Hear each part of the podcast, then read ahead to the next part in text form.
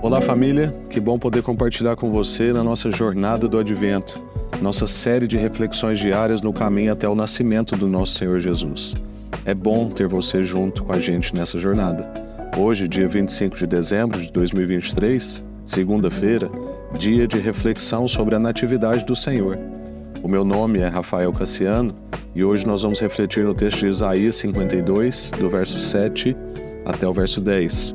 E a palavra do Senhor diz assim: Como são belos sobre os montes os pés daqueles que anunciam boas novas, que proclamam a paz, que trazem boas notícias, que proclamam salvação, que dizem a Sião: O seu Deus reina. Escutem, as suas sentinelas erguem a voz, juntas gritam de alegria. Quando o Senhor voltar a Sião, elas o verão com os seus próprios olhos. Juntas cantem de alegria vocês, ruínas de Jerusalém, pois o Senhor consolou o seu povo. Ele resgatou Jerusalém. O Senhor desnudará o seu santo braço à vista de todas as nações, e todos os confins da terra verão a salvação do nosso Deus. Amém. Ora, eu quero chamar a sua atenção para duas percepções e antes dizer do meu privilégio de fazer parte da agenda de Deus. Eu falo dessa expressão, você provavelmente já ouviu, porque não tem lugar melhor para nós estarmos do que na agenda do Senhor. Nós podemos fazer planos e ter sonhos, mas os planos do Senhor para nós e a agenda dele na nossa vida é a melhor que existe.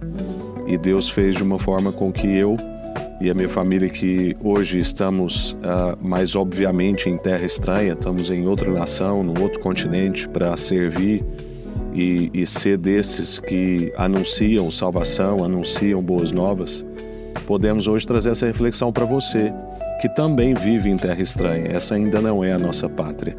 E todos nós recebemos desses pés formosos, e é essa a primeira observação que eu faço com você. É o privilégio que nós temos de ter esses pés formosos, pés belos, pés virtuosos, pés abençoados. É claro que quando esse texto foi escrito, esse texto não falava especificamente sobre mim, sobre você. Ele falava sobre o nosso Senhor Jesus, aquele que o povo de Deus aguardava ansiosamente para vir e para reinar. Mas por causa do nosso Senhor Jesus, que foi substituto em nosso lugar, que passou a não ser somente único, mas o primeiro de muitos, é que agora nós também podemos ter esses pés formosos, podemos ser aqueles que anunciam as boas notícias, a salvação, termos os nossos pés abençoados. A segunda percepção que eu trago para você é sobre a nossa esperança estar somente em Cristo. Então, se nós temos o privilégio de ter esses mesmos pés que anunciam boas notícias, a nossa esperança não deve estar nas nossas capacidades e no nosso desempenho, e nem nas políticas desse tempo, ou na cidade que a gente vive, ou no país que a gente vive, ou que desejaria viver. Mas a nossa esperança está em Cristo, o nosso Rei que veio, que reina e que reina para sempre. Essa é a notícia que diz que o resgate existe. Todos nós que precisamos ser resgatados e da nossa maior tragédia, que seria a nossa condenação eterna, mas também resgatados dos nossos desafios diários, é, esse texto nos lembra que o resgate existe e hoje, inclusive, dia 25, nós celebramos que nasceu a esperança. Jesus veio, Deus entrou na nossa existência e mudou a nossa história. E assim como o povo desse texto, um povo que vivia exilado sob governos injustos e ansiando por resgate e por salvação, aguardando o seu rei, nós hoje sabemos que esse rei veio e nós aguardamos também com corações ardentes o dia em que tudo o que nós já sabemos que é será então plenamente diante de nós. Então se alegre no privilégio de ter esses mesmos pés que podem anunciar boas notícias e guarde o seu coração na esperança que é Cristo Jesus e mantenha os seus olhos fixos nele. Eu quero orar com você para nós concluirmos.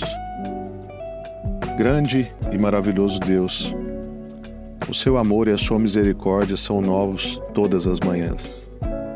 Obrigado, Pai, porque, como o salmista disse, é certo, certamente que a bondade e a misericórdia do Senhor nos seguirão, nos perseguirão todos os dias.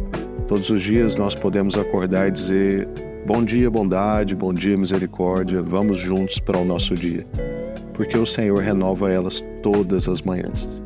Por isso te pedimos para que não nos deixe, ó Deus, contentar com repetições vazias de louvores, mas inspira-nos a erguer as nossas vozes em novas canções, em bênçãos oferecidas, porque temos recebido tantas coisas do Senhor e hoje somos lembrados que a nossa esperança está viva o nosso Rei veio, reina e reinará para sempre. É em nome dele que a gente ora, agradece, pede e descansa.